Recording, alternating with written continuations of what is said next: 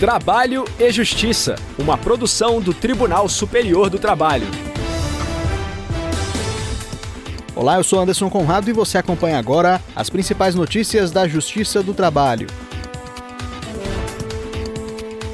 Quem abre o programa de hoje é a repórter Samanta Flor de Brasília. Operador é dispensado por justa causa por ofender presidente da empresa em rede social interna. Em nosso giro pelos regionais, o repórter Caio Brasil traz informações diretamente do TRT da sétima região. Justiça do Trabalho do Ceará condena Enel e prestadora de serviço por pejotização. E hoje é dia do quadro Boato Olfato. O tema é adicional de periculosidade. Se liga, o trabalho e justiça já está no ar. A quinta turma do TST rejeitou o recurso de um operador de terminal químico que tentava reverter o reconhecimento de dispensa por justa causa. Saiba mais na reportagem de Samanta Flor. O operador trabalhou por 17 anos no terminal químico de Aratu da Ultracargo Logística no porto de Suape, em Ipojuca, Pernambuco. Em novembro de 2021, uma empregada havia publicado na rede social interna da empresa uma foto com legenda que descrevia uma reunião entre o presidente e parte da equipe sobre desempenho, processos, estratégias e outros temas relacionados à empresa.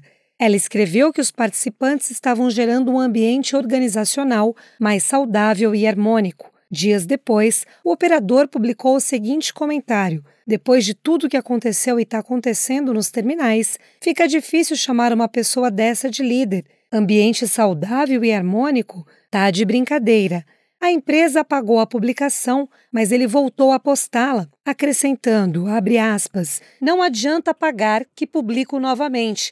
Achei que era um chat de livre opinião e essa é a minha. Fecha aspas. Pouco depois, o empregado foi dispensado por justa causa. Na ação, o operador disse que na época se sentia injustiçado porque havia recebido uma advertência por se recusar a participar de um simulado de emergência. Na atividade, ele teria de pilotar um veículo proporcionador de espuma, função que não caberia a ele. Ao ver a publicação da colega, alegou ter tido a pretensão de demonstrar o inconformismo com a política organizacional da empresa. O pedido de reversão da dispensa foi negado pelo juízo de primeiro grau, que considerou a manifestação extremamente prejudicial à imagem do empregador.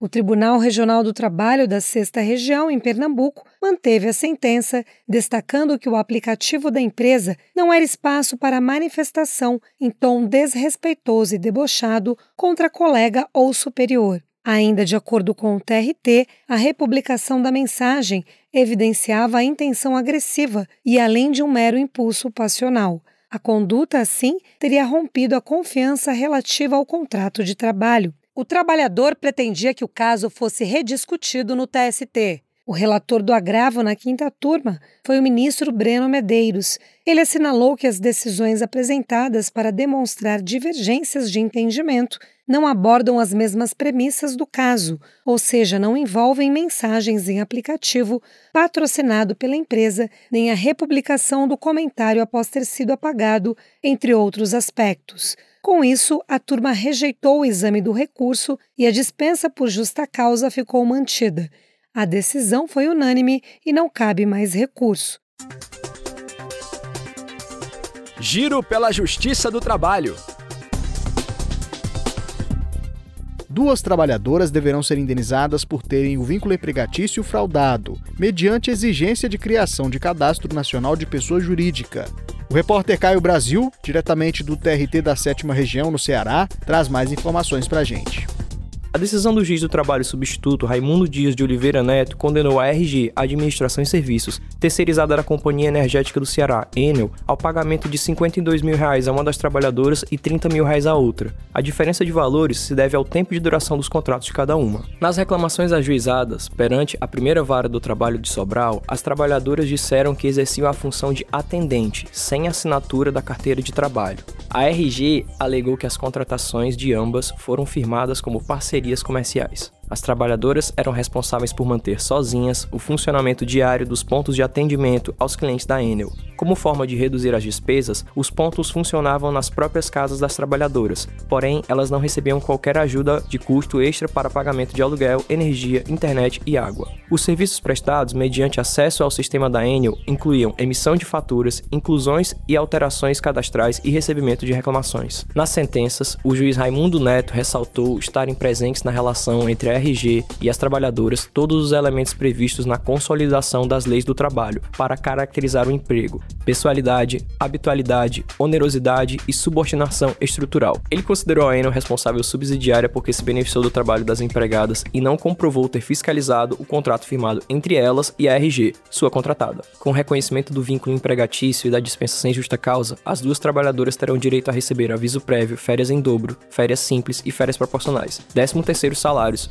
FGTS e multa de 40%, indenização por danos morais e indenização substitutiva do seguro-desemprego. Das ações, cabe recurso. Boato ou fato? Meu amigo, hoje o cheiro da gasolina tá forte aqui dentro da loja, viu? Irmão, quem dera se fosse só hoje. A bomba de abastecimento fica aqui pertinho, né? É praticamente dentro da loja. Mas eu acho que depois de tanto tempo eu já até acostumei. Que isso, cara? Sei nem como você consegue. E outra, você trabalha perto de reservatório também. Isso é perigoso. Você tem que falar com seu patrão. Eu vi numa rede social e acho que você tem direito até a adicionar de insalubridade por conta dessas condições. Ih, que nada. Isso deve ser papo de internet. Ouvi dizer que adicional é só para quem trabalha direto com inflamável. Eu trabalho perto do reservatório e tal, mas não é direto com a gasolina. Os frentistas eu sei que tem direito. Inclusive, eu até falo bastante com eles durante expedientes para trocar dinheiro. Mas eu sou balconista, né? Na verdade, Gabriel, o que o Marco te disse é fato. Ao analisar situação semelhante à sua, a seção 1 de dissídios individuais do TST, órgão responsável por uniformizar a jurisprudência trabalhista, concedeu o adicional de periculosidade no percentual de 30% a um balconista de farmácia, instalada num posto de abastecimento de combustíveis. A loja ficava em área considerada de risco pela norma regulamentadora 16 do Ministério do Trabalho, relativa a atividades perigosas com inflamáveis. No processo julgado, a porta do estabelecimento ficava a menos de 7 metros e meio da boca do reservatório de combustível e diversas vezes ao dia o profissional se deslocava até as bombas para trocar dinheiro com os frentistas. A decisão teve como base o inciso 6 da NR16, que diz ser devido adicional aos trabalhadores que exercem outras atividades em escritório de vendas, no caso, a farmácia, instaladas em área de risco. Vale destacar que a exposição do balconista ao risco de inflamáveis não era eventual, fortuita ou por tempo extremamente reduzido, especialmente porque ele trabalhava durante toda a jornada a menos de 6 metros da boca do depósito subterrâneo, espaço inferior aos 7 metros e meio exigidos pela NR16. Dessa forma, o entendimento foi o de que não é necessário que a pessoa trabalhadora opere exclusivamente no abastecimento de veículos e tenha contato direto com os inflamáveis para ter direito ao adicional de periculosidade.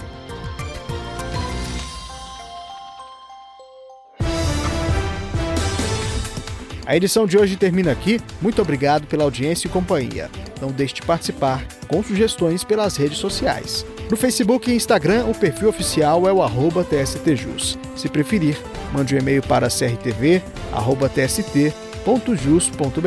O trabalho e Justiça teve apresentação de Anderson Conrado, edição de Liamara Mendes, produção de Milene Teixeira e Priscila Roster, colaboração dos estagiários Jorge Agli e Milena Correa, supervisão de Patrícia Rezende e trabalhos técnicos de Rafael Feitosa e Wesley Oliveira. O programa é uma produção da Rádio TST sob a coordenação de Rodrigo Tunholi e a supervisão geral da Secretaria de Comunicação Social do Tribunal Superior do Trabalho. A gente se encontra na próxima edição. Eu espero você. Até lá! Trabalho e Justiça, uma produção do Tribunal Superior do Trabalho.